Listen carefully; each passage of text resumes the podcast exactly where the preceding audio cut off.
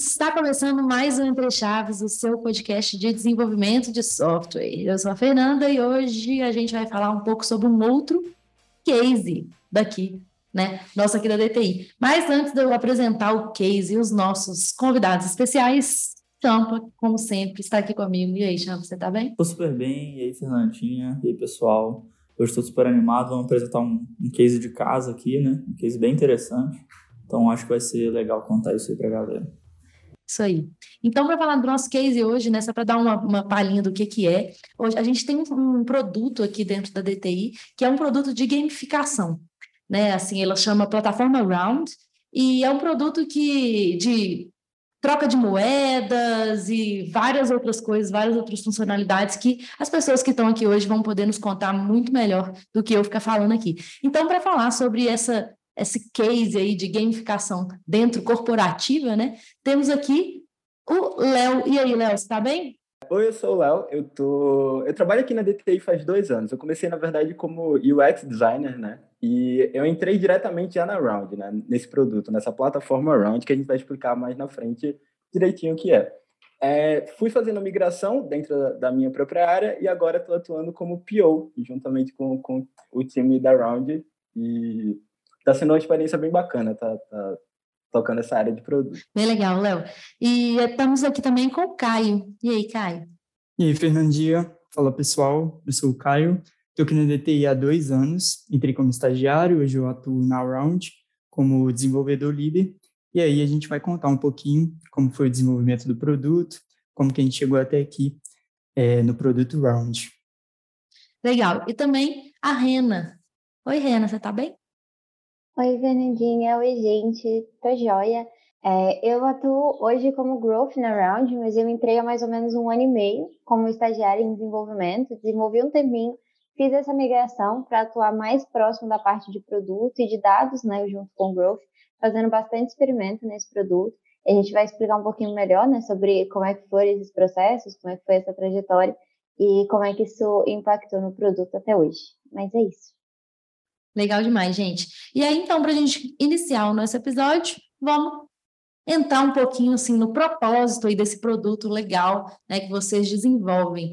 Então, começa aí, Léo, contando para a gente qual é o propósito, por que, que a Round existe hoje? Bacana. É, a Round ela começou, acho que vale a gente falar um pouquinho sobre como a Round começou, né? Porque a Round ela, ela, começou de uma hipótese de que os colaboradores da DTI eles precisavam se reconhecer entre si. E tudo isso começou com a planilha do Excel, em que um colaborador, um crafter, é, indicava o outro, né, recomendava o outro. E quando chegava um determinado número de indicações, é, você conseguia trocar por um açaí. E esse açaí era na, na rua da DTI mesmo, né? Então, é, essa validação de hipótese da Round, da, da plataforma, começou com um caráter muito de MVP, muito de teste. Isso foi escalando, isso foi evoluindo para a plataforma que a gente tem hoje. Hoje, a plataforma está com, essa com a missão de materializar estruturas empresariais complexas e fornecer ao usuário ferramentas ágeis para que ele, dentro da, da estrutura, se, se localize e consiga se relacionar entre os colaboradores da empresa. Né? Então, a Round atualmente funciona com, como esse sistema de materialização de, de, estruturas empresariais, onde a gente coloca o, o colaborador no centro dessas relações, que fornecendo ferramentas para que um colaborador consiga recomendar o outro, fazer one-on-one, -on -one, fazer mentorias e fazer processos ágeis e, e, e a plataforma funciona como esse facilitador para o usuário. Muito legal. É, você até começou a contar aí um pouquinho das funcionalidades, mas acho legal para o nosso ouvinte entender um pouco melhor da plataforma, contar um pouquinho assim, quais são as funcionalidades principais, né? Muito legal isso que você falou de materializar aí a, o, o, colaborador como centro e tal. Mas quais são as funcionalidades ali, principais para o ouvinte entender melhor o que, que a gente está falando? Bacana. É, o, começo da, o começo da plataforma tinha como funcionalidade principal o Merit Money, né? que é essa forma de, de reconhecimento entre colaboradores é, baseada em Agilib, baseada no Management 3.0, que é uma nova forma de gestão, que cuida do colaborador e que é, tem os resultados no dia a dia da empresa, né? A gente tem como é, core principal da plataforma essa funcionalidade de moedas, do Merit Money, onde eu, como colaborador, posso recomendar o outro, posso reconhecer o outro por alguma atividade do dia a dia. Então, eu estou trabalhando com a Fernandinha e ela me ajudou a fazer uma documentação. Então, eu chego lá na plataforma, reconheço a Fernandinha e dou uma moeda para ela. Pô, Fernandinha, obrigado por me ajudar nessa documentação. Então, a gente tem é, é, essa funcionalidade principal da plataforma que liga outras, outra, que liga outras, né, existentes na plataforma também. Com essas moedinhas, é importante falar também que o Craft ele consegue transformar isso é, em, em recompensas para si. Então, do mesmo jeito que lá no início da round tinha o açaí, Hoje existe dentro da plataforma uma lojinha em que você consegue trocar essas moedas ali e, e, transformar esse seu reconhecimento em algo que realmente te dê ali satisfação em algum produto, em alguma coisa ali que esteja disponível, algum item da DTI. A gente já teve camisa do Entre Chaves lá também. Então, assim, é, dá para poder trocar essas moedas e receber essas recompensas aí. É, eu acho muito legal como que, assim, é, é difícil fazer um sistema de gamificação dentro de uma empresa que seja, tipo assim, que realmente motive é, os colaboradores a, a participar e fazer parte, né? Mas no meu caso, até particular, como nós todos aqui participamos da, da Round, eu particularmente sinto que funciona bastante o sistema da Round. Eu, eu dou moedas sempre, recebo moedas e acho fantástico, assim. Só que hoje vocês também é, externam essa solução para outras empresas, né? Não é isso? Isso. Hoje a gente tem três clientes também fora da DTI, né? Então, a gente funciona como esse produto interno da DTI, mas a gente também leva para outros contextos. É, nesses outros contextos é muito, é muito interessante ver como a Round funciona como esse materializador, não só da, da empresa, sabe, mas materializador de cultura. E a gente vê isso, isso materializado dentro das recomendações. É, dentro da plataforma, a gente tem um feed, né? Esse feed, a gente tem as últimas doações, dividido por departamento e com o contexto geral da empresa. Quando a gente observa esses feeds dentro dos outros clientes, é muito, é, você consegue ter um recorte sobre, sobre a cultura que, que ele está inserido, sabe? Então, tem um usuário dentro do departamento. Como é que as pessoas conversam entre si? Como é que as pessoas se ajudam? Sobre o que elas estão se ajudando, né? Então, a Round ela oferece essa, essa oportunidade do cliente conseguir visualizar como a, a, a, estrutura empresarial dele se relaciona e como essas relações estão sendo feitas, estão sendo aprofundadas. E visualizar isso dentro do feed e através do compartilhamento no LinkedIn, que é uma funcionalidade que a gente tem também associada à moeda, é muito interessante para ver a, a, cultura das empresas se materializando através das moedas. É, é interessante como, como a Round consegue fortalecer a cultura interna da empresa, né? independente da empresa, acho que o principal ponto da Round é esse. Ela consegue materializar de fato a cultura da empresa, fortalecer a interação entre os colaboradores. Isso eu acho que é um dos pontos mais chaves assim que a gente consegue entregar para os clientes. É, isso que vocês falaram, eu acho que é muito legal, né, da materialização da cultura. Assim, aqui na DTI eu acompanhei bastante né, com é, enfim, né, eu estou há bastante tempo dentro da DTI e a colaboração acho que sempre foi um princípio mesmo da empresa, né? Assim, dentro, inclusive, nos, nas primeiras, a primeira não, mas assim, na, na sede da DTI que a gente, não sei se vocês provavelmente conheceram, é, tinha coisas sobre colaboração escrita no teto e tal, inclusive no, no espaço físico. Então, é uma coisa que está ali muito presente mesmo na cultura. Isso é muito massa de ser materializado, como vocês falaram, né, dentro de uma plataforma da galera se reconhecer como se fossem uns kudocards, né? Imagino que pode, possa ter, inclusive, esse, esse mesmo sentido aí dos kudocards, né, dentro da, das metodologias ágeis, de reconhecimento mesmo das pessoas, né?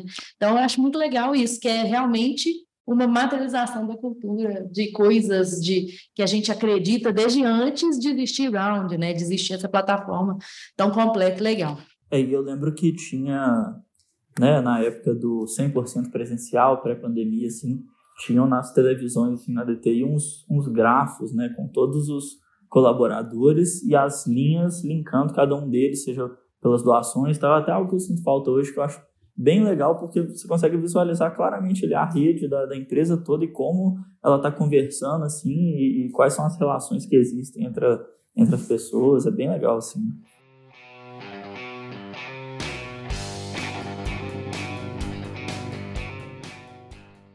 É, e aí, então, gente, entrando um pouco mais na parte técnica agora, agora que a gente entendeu um pouquinho mais né, do propósito desse produto, do porquê que ele existe, né? É, queria entrar um pouquinho mais nos desafios técnicos que, a gente, que vocês tiveram é, enquanto ao construir nesta plataforma da Round. Por ser um, um, um produto é, interno aqui na DTI, que claro que depois teve alcance em outros clientes, queria entender um pouquinho mais aí, Caio pode nos colocar um pouquinho mais, e claro, vocês também complementarem, é, de quais foram os principais desafios técnicos assim do início do projeto. É, no início da Round, como o Léo já bem falou, a gente iniciou com uma planilha muito simples, então tudo começou a partir daí a partir do crescimento da Round, onde a planilha já não já tinha sido validada, né, a ideia do produto e a planilha não já não comportava mais a quantidade de transações feitas, reconhecimentos, etc. A gente precisou de construir uma aplicação de fato para dar cara a esse produto, né? Então é, a gente começou ali com uma estrutura bem simples, uma API, um front-end, usando tecnologias é, comuns, como React e Node. É, então, a gente começou através dali, usando é, tecnologias muito simples para que a gente conseguisse entregar de forma mais rápida o produto ali para ser, é, ser validado de fato, né? ser ali no dia a dia é, do pessoal. O back-end é em Node também, Caio? Sim, o back-end back hoje é em Node. Né, na verdade. E o front Sim, a gente inicia... Isso, o front em React. E a gente iniciou ali com o MongoDB, que era um banco de dados não, não relacional. Então, a gente usava ele ali para armazenar as informações e ele se tornou um problema. É, mais para frente a gente vai contar um pouquinho. É por, por que, que vocês tomaram a decisão pelo banco não relacional na época, você lembra? Pela facilidade de é, utilização dele, né? O MongoDB, se não me engano, ele tem uma faixa muito grande gratuita ali. E como a gente não tinha uma, uma cultura de cloud bem estabelecida, a gente optou pelo MongoDB. Então, a gente uh, ainda não estava na Azure, a gente estava no, no, numa outra cloud lá, um Heroku da vida. Então, é, eram, eram tecnologias muito simples e a gente optou pelo MongoDB ali pela facilidade no momento e tal. A gente queria entregar muito rápido. Então, a gente optou seguindo por esse caminho aí. É curioso, né? Assim, vocês querendo entregar muito rápido, optarem pelo Mongo, que normalmente é, não é um, um, banco, talvez, que tenha, a galera tenha tanto conhecimento, né? É... Mas, mas, a curva de aprendizado eu acho que é mais simples também, assim. Eu, pelo menos, quando tive que trabalhar com o Mongo, foi relativamente tranquilo, assim, de, de aprender, não? Sim, ele aparenta ser muito simples, mas ao longo do, da utilização dele, você vai perceber que é, o que era simples acaba de se tornar algo muito complexo. Assim. Se a gente olhar é, around por fora, a gente vai ver que a estrutura base, a estrutura base dela é uma estrutura relacional. A gente tem relacionamentos entre entre usuários, a gente tem moedas ali transacionando a todo momento. Então, uh, basicamente é um esquema relacional ali. A gente não tem é, utilizar o Mongo foi uma dificuldade para a gente exatamente por conta é, desse crescimento exponencial da Round, né? Começou a entrar bastante usuários para dentro da plataforma e aí isso acabou se tornando um gargalo ali. Então, como a Round tem esse esse viés relacional, a gente optando pelo MongoDB, isso se tornou um problema lá na frente, justamente porque o MongoDB ele, o, os bancos de dados não relacionais, eles são muito interessantes quando usados da maneira correta, né? Então, se a gente tem um banco de dados não relacional e materializa uma estrutura relacional ali dentro, fica um pouco complicado, porque você não consegue fazer o relacionamento das, das entidades ali. Então, foi um problema. O que deveria ser simples se torna complexo exatamente porque tá, o, a utilização é incorreta, né? Acho até que a gente tem um episódio aqui na Entrechado que a gente fala uhum. sobre bancos não relacionais e exatamente esse é um dos problemas, né? De, de utilização de bancos não relacionais. De, primeiro, né? Esse negócio de adotar um banco não relacional quando o esquema é relacional. Mas então vocês chegaram a migrar para um banco relacional. Atualmente vocês usam um banco relacional. Como é que foi essa migração? Sim, atualmente a gente usa um banco relacional. é, a gente optou pela migração quando não dava mais, quando a gente tentou fazer um evento dentro da Round. Lembro muito bem que era um evento de Halloween, e aí é, gerou um engajamento enorme dentro da plataforma, e aí a gente não conseguiu segurar essa quantidade de acessos ali, foi ali o ápice da migração. Então, durante uns seis meses, é, no projeto, a gente optou por fazer essa migração, então é, a gente migrou para um banco de dados relacional e tivemos que fazer vários malabarismos ali para conseguir manter um, é, dois bancos, né? Porque um problema da migração é que você não consegue parar o seu projeto, parar o seu produto para migrar de banco de dados. Então, a gente teve que fazer todo um, é, toda uma inteligência ali por trás para conseguir manter os dois bancos de dados por muito tempo e não deixar que os dois se, se de, é, ocorresse uma defasagem entre os dois.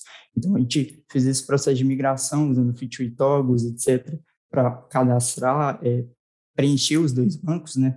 E aí a gente ficou é, com, com esse problema, né? Esse, essas quedas de performance, porque é o, é o que acarreta, né? Quando você tem que manter dois bancos, a gente ficou com esse problema por muito tempo até a gente finalizar as migrações. E um problema que a gente tinha muito claro que era até, até um pouco engraçado, assim. Uh, a gente terminava um módulo da plataforma e ia falar, pronto, migramos aqui os, os dados antigos e construímos lá as entidades, etc. Só que o problema da migração é que uh, os dados não param né, de, de serem preenchidos ali. Então, não tem como um banco de dados ficar totalmente atualizado quanto ao outro ali. Então chegava um momento, a gente sempre esperava o fim do dia para falar, ó, chegou a hora da migração. Então a gente, a gente parava o, o produto, é, ligava uma feature toggle ali e começava a fazer o preenchimento no outro banco de dados, enquanto a maior parte das pessoas não, não estavam utilizando, e a gente rodava um job ali para preencher o outro banco de dados. Então, era toda uma inteligência ali que a gente tinha que esperar muito tempo para a gente conseguisse fazer da forma correta ali, não ter nenhuma, é, nenhuma perda de dados entre esse momento ali da migração. Então, foi uma fase muito interessante, a gente conseguiu aprender bastante com isso. Deixa eu só entender um pouco melhor, Caio. Vocês utilizaram algum esquema de fila, alguma coisa assim, para manter a consistência de dados? Ou vocês realmente usaram um job que, pelo que eu entendi, era mais um job no final do dia, assim, Sim. roda, copia tudo de um banco vai para outro? Teve Exatamente. por exemplo, vocês não usaram uma estratégia como uma, uma fila, por exemplo, ah, eu, eu gravo no meu banco, no meu banco Mongo lá, mas aí eu starto uma, uma posto uma fila para ele gravar em algum outro momento no meu outro banco para manter a consistência. Alguma coisa assim? Vocês chegaram a pensar nisso ou não? Essa foi não, a a gente... que vocês tomaram. Foi a decisão mais rápida que a gente tinha para fazer. É, nesse, nesse momento ali, a gente estava com, nesse momento de migração, a gente já tinha clientes utilizando a, a plataforma, a gente precisava é, gerar aquele valor ali da migração, de ter um banco de dados relacional, né, da forma mais rápida possível. Então, a gente optou por utilizar um job que simplesmente a gente ligava ali e ele fazia, e aí já no outro dia ele já ele, ele migrava os dados, né, e no outro dia a gente já conseguia utilizar aquele módulo da plataforma em outro banco de dados. Então, a, a gente optou por esse caminho pela, é, pela rapidez da implementação, principalmente porque o time era composto por muitos é, por muitos júniores, estagiários e etc. A gente não tinha essa inteligência maior aí para postar os dados em uma fila e essa dificuldade de implementação, a gente preferiu é, optar pelo caminho mais rápido, que não é o caminho mais simples, como a gente bem sabe. E aí, é, essas rotinas, elas faziam meio que a tradução dos, dos dados não relacionais para os dados relacionais. Essa era a inteligência que, que tinha na, nas rotinas. Exatamente, é essa, essa inteligência. E um dos problemas do Mongo é que a gente, que a gente tinha no Mongo é que a gente implementava um, um banco de dados relacional em um não relacional. Então, a gente tinha foreign case ali dentro de um MongoDB que não faz o menor sentido, mas a gente tinha ali no... É, tinha implementado. Então, uh, muitas vezes a gente tinha... É, a gente tinha que fazer essas traduções do, do não relacional para o relacional, e isso gerava um gargalo absurdo, assim, no fim do dia. Então, é, dava errado bastante, uh, talvez tenha, teria sido mais interessante se a gente tivesse optado por outro caminho, a Fernanda falou de uma fila, etc., mas é, com o job ali foi bem, bem simples de implementar e muito rápido, então a gente optou por, por, por esse motivo. E essa migração, então, já finalizou atualmente? Sim. Hoje já finalizaram todos os módulos e hoje é o banco 100% relacional? Sim, a gente já não tem esse problema, mas hoje é 100% relacional. Achei legal que você comentou, é um desafio técnico interessante isso. Migração de dados é sempre um, um problemão, assim, né? E você comentou que era um time muito júnior, muitos estagiários, e aí até para colocar as outras pessoas aí também na conversa, como é que foi trabalhar com esse desafio ou crescer o tanto que a Round cresceu, né, de ser uma planilha ali, um MVP do MVP, para virar um MVP, para virar um produto de verdade, né? É, como é que foi trabalhar com um time júnior e enfrentar esses desafios com sucesso? Assim? Podemos colocar a Rena aí na, na conversa para responder essa pergunta do Champagne, que eu acho que é, é bem legal para o seu olhar, né, de growth também, que entrou como desenvolvedora, estagiária ali no time, como que que foi esse crescimento aí da Round para você? É, eu fui uma das estagiárias que entrou na Round sem saber praticamente nada, né? Minha primeira experiência profissional ele foi dentro como estagiária é, de desenvolvimento dentro da plataforma. E quando eu cheguei, é, eles ainda estavam limpando os resquícios dessa migração. Então a gente ainda tinha é, tinha alguns resquícios ali acontecendo, tinha acabado de trocar tudo. Então a gente estava começando a usar o banco relacional, mas ainda estava nesse processo, assim. E foi justamente nesse momento que começou a pergunta do que, que a gente vai fazer depois, né? Porque agora acabou, agora a plataforma está estável, de certa forma, em comparação ao que era, então agora é, ela consegue crescer. Mas vai crescer para onde? Né? A gente tinha passado ali os seis meses fazendo esse processo, como é que a gente vai gerar valor a partir daí?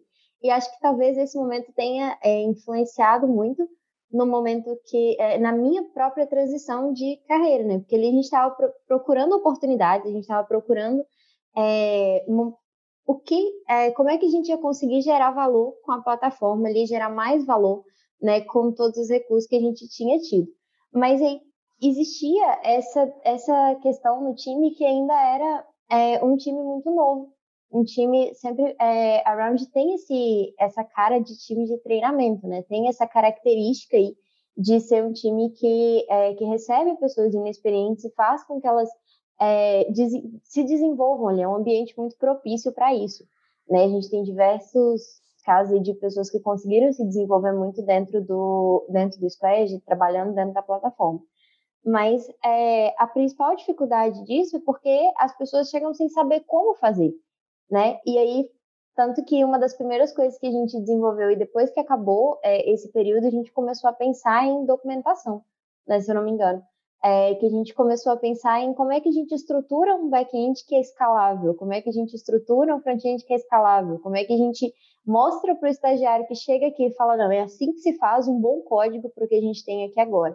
Né? Então, a gente começou ali a fazer muito é, a pensar muito nisso, a tentar pensar no produto, né, da mesma forma que a gente viu que uma decisão que parecia muito interessante no início acabou tendo que virar uma migração de dados no Mongo, a gente começou a pensar, não, para a gente evitar que tenha que se migrar de novo qualquer coisa dentro da plataforma, como é que a gente consegue fazer de um jeito que é possível crescer? E aí as pessoas que já iam chegando no time, elas já iam conhecendo um código que já tinha exemplo de como deveria ser desenvolvido, como que ele seria melhor ali mais para frente. E dentro desse, desse processo aí a gente foi descobrindo, né, como é que a gente conseguiria trabalhar é, e com certeza com muita troca de conhecimento, né, muito KT, muito momento ali de pesquisar, de estudar, de passar esse conhecimento para frente, né, então ali o time todo meio que foi crescendo junto, meio que foi aprendendo junto, desde então a gente já teve mais gente entrando, a gente teve gente, é, mais gente chegando no time, novas levas, de certa forma, de estagiários chegando para poder aprender, e a gente foi tentando aperfeiçoar isso, assim, mas sempre pensando no longo prazo, né? Pensando aí no, no produto escalável, no produto é, que é, é... esqueci a palavra agora, tem as duas, escalável e... Ah, agora fugiu, mas era uma, quase um sinônimo de escalável. mas é expansível? Extensível? Ah, não lembro mais. Mas, enfim, a ideia é a mesma. De ter um produto que é possível, é possível de escalar tanto para volume de usuários quanto para novas features, novas, novas, uh, novas coisas que a gente poderia estar tá desenvolvendo ali. Sabe? Não só escalar no sentido de aguentar mais gente, mas também de aguentar outras coisas que a gente foi descobrindo muito que a gente queria é, desenvolver. Tanto que, o que a gente está desenvolvendo agora, né, da funcionalidade de materialização da rede, que era uma coisa assim que precisou de muita preparação por trás para poder chegar até o que é hoje. Quando o, quando o Caio estava falando de migração, é muito importante que a gente tenha o contexto em que a gente estava inserido a nível de negócio. A gente estava com é, um cliente querendo entrar dentro da Round e a gente não conseguia absorver esse cliente pela quantidade de usuários e, e a gente não conseguia absorver o cliente. Então, por isso que a gente estava tão desesperado, tão necessitado de que de que as coisas acontecessem rápido, sabe? As decisões foram tomadas muito de no sense and responde mesmo, sabe? Sentir, doeu, então a gente altera. Caso não doa, a gente não altera. Então vamos entender exatamente o que é que a gente já consegue migrar, o que é que a gente já consegue deixar disponível para um cliente entrando e trabalhando no, no restante ao longo do tempo.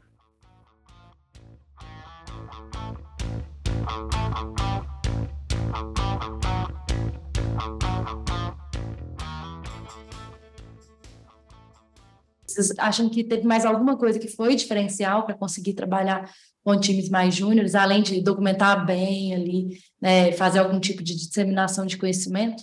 Uh, acho que o, o principal, o, o, ponto principal para o treinamento de pessoas júniores, para a gente conseguir lidar com isso, é dar liberdade para essas pessoas júniores conseguirem chegar no, no objetivo, na trajetória que elas almejam. Então, a gente sempre busca, é, nessas pessoas, entender qual o principal foco daquela pessoa, o que, que ela almeja chegar, e a gente tira o melhor dela naquela posição ali. Então, a gente sempre busca é, aquela multidisciplinaridade, alguma coisa assim. É, então, a gente é, preza sempre por isso. Uh, a gente fazendo treinamentos aqui na Round, e um dos, dos, dos pontos chaves é, são os KTs.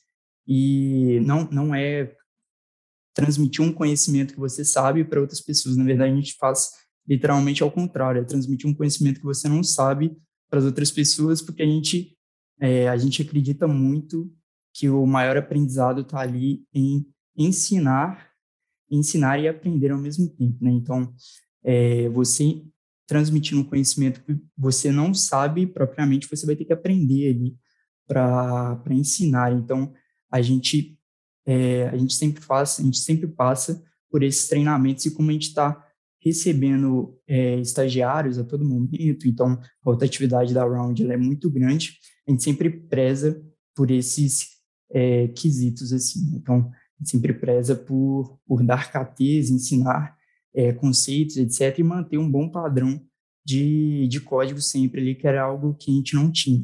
Então, uh, o envolvimento com teste, unidade, testes automatizados, que no início da round a gente não tinha, é, foi um dos pilares, um dos pilares chaves para que a gente conseguisse é, criar um novo padrão para essas pessoas se espelharem ali e saber o que é desenvolver um bom código, né? Um código uh, seguro, um código confiável, um código que tem uma performance uh, legal. Então, uh, a gente sempre opta por isso.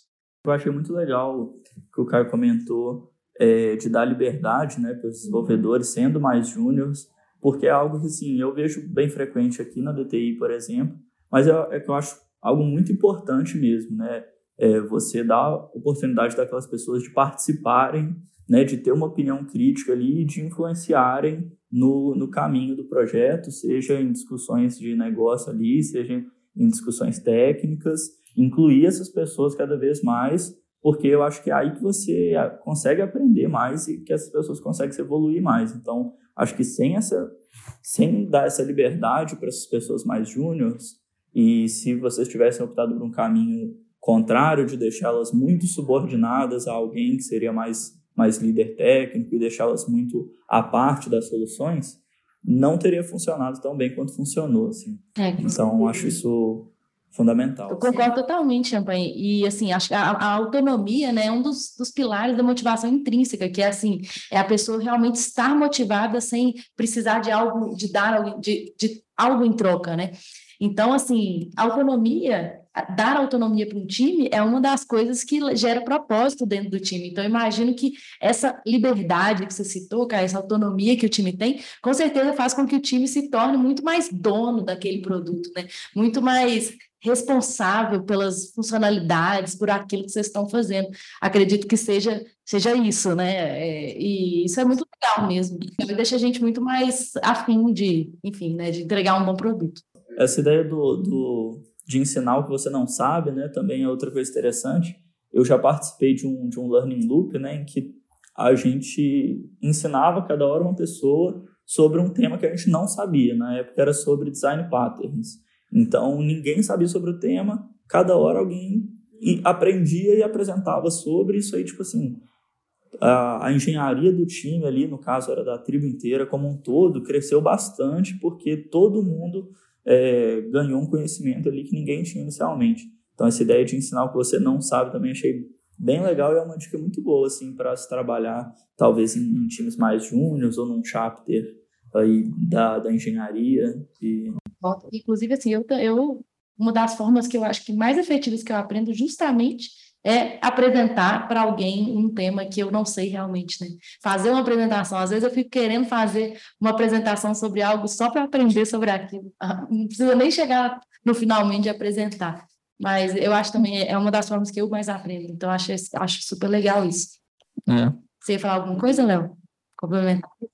E assim, em um time muito júnior, como, como o Around, que tem muita rotatividade, a gente identifica vários padrões assim de, de fragilidade, sabe, técnicas. Então, é, eu acho que um dos, um, do, um dos pontos fortes assim que a gente consegue identificar, é, feito o Caio falou, de dar, ao, ao dar essa liberdade para pro, os estagiários e para os júniores, é identificar quais é, quem quer alcançar aqueles pontos de dor, né? Então, por exemplo, a gente tem uma dor, a gente tinha uma dor de front-end e tinha um estagiário que tinha um, um, uma facilidade muito grande com front-end. Então, tá, coloca esse estagiário para fazer história de front-end, coloca o, o, o júnior para estar tá mais próximo, para estar tá puxando KTs relacionados às fragilidades que a gente tem e muito próximo da liderança, muito próximo do RH, muito próximo das gestões, fazer com, com que esses, é, esse, os estagiários mais júniores, os estagiários e os, os desenvolvedores estagiários e júnior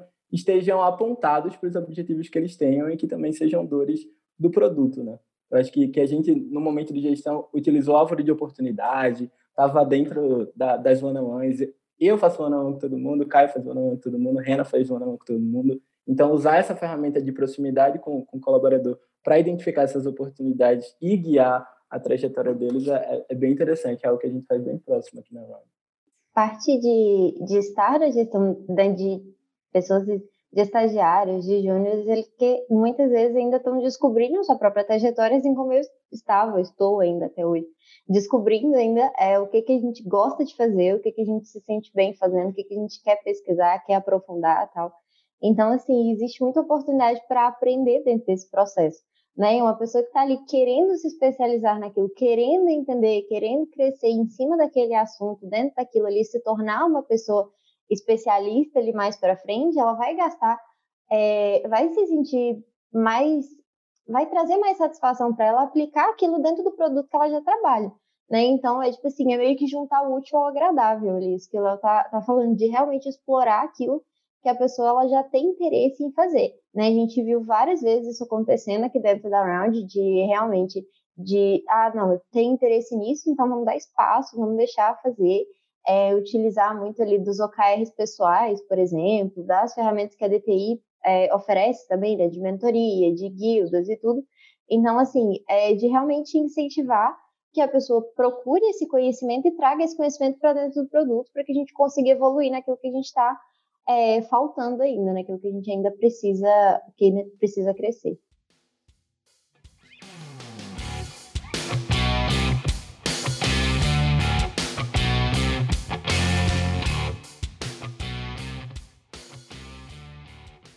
Muito legal isso, né, que a gente está discutindo aqui de autonomia, com certeza acaba preparando o time, né, as pessoas que estão trabalhando ali, muito mais também para depois uma, uma, uma segunda é, interface com o cliente, um produto né, mais tecnicamente mais desafiador ou alguma coisa assim, com certeza o time acaba ficando mais bem preparado. Também as pessoas, enfim, né, vão evoluindo nas suas trajetórias. É, mas você falou um negócio, Caio, que, eu, que me chamou a atenção também, que foi a parte de testes unitários, né, automatizados aí, que você falou que no início da round não existiam testes unitários. É, e isso é uma dor que a gente vê em vários times que ou começam por algum, algum, algum tipo de pressão, seja do, do negócio, ou de orçamento, enfim, é, ou de um próprio MVP bem enxuto, é, de não ter esses testes e depois se ver nesse lugar de precisar colocar teste, porque afinal, inclusive, a gente acredita muito né, nos testes como uma, uma ferramenta de manutenção da qualidade do código. É, como que foi para vocês aí colocar esses testes depois do, do produto que já estava iniciado? Vocês, vocês pensaram desde o início o, o, seu código né, orientado né, assim, para ter minimamente é, arquitetura suficiente para colocar um teste, mas de forma mais fluida ou não? Vocês também tiveram desafios com isso? Muito pelo contrário. O que menos a gente pensou foi em construir uma arquitetura fluida para conseguir implementar os testes de unidade, os, os testes automatizados ali. É, então, esse foi um problema que, que seguiu a gente por muito tempo, porque a Round ela cresceu como um Frankenstein, então uh, a rotatividade era muito grande, não existia um padrão de código, então não existia um exemplo ali a ser seguido e acabava que surgia códigos dos mais variáveis tipos ali, impossíveis de, de serem implementados testes. Então, uh, tendo esse problema, né, a gente optou é, por um caminho mais, mais seguro, que foi a implementação de testes de testes de, de integração, testes de fumaça, na verdade, é, na nossa API, principalmente, que era um problema que a gente tinha bastante, que era uh, problema de contrato, né? Uh, a API, a, a Round, ela é consumida por outros clientes, por pessoas da própria DTI, projetos internos da DTI, e o contrato de API é algo imprescindível para a gente, a gente tinha muito problema com isso. Então, uh, o o primeiro passo que a gente tomou foi a criação de testes de testes de contrato ali de API. Uh, ah, acredito que talvez não seja o caminho mais mais comum aí dos projetos. Geralmente a maioria começa com um teste de unidade, formulando o código ali para para que seja possível isso, mas no nosso caso não era. Então a gente manteve o código como estava e preferiu iniciar pelos testes de contrato, testando basicamente o retorno das APIs, para depois a gente é, ir mais a fundo nos testes, né? E aí a gente passou pelo processo de refatoração, onde a gente fez a criação de um novo padrão, de um código, um código a ser seguido, e aí a gente implementou os testes é, unitários de fato. Então, uh, a gente teve esse, esse momento aí de decisão. Uh, a gente vai seguir o caminho propício, né, o caminho mais comum de todos os, de todos os produtos, de todos os projetos, ou a gente vai seguir o caminho que vai gerar segurança para a gente. Então, apesar da gente não testar, não ter testado unitariamente ali por muito tempo, a gente preferiu optar pelo, por, por esse teste de contrato para a gente garantir, pelo menos, a integridade da nossa API ali.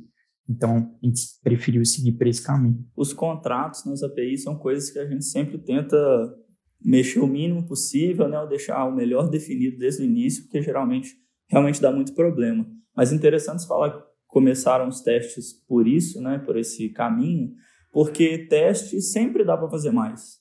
Sempre dá para você testar mais, dá para testar tudo hoje.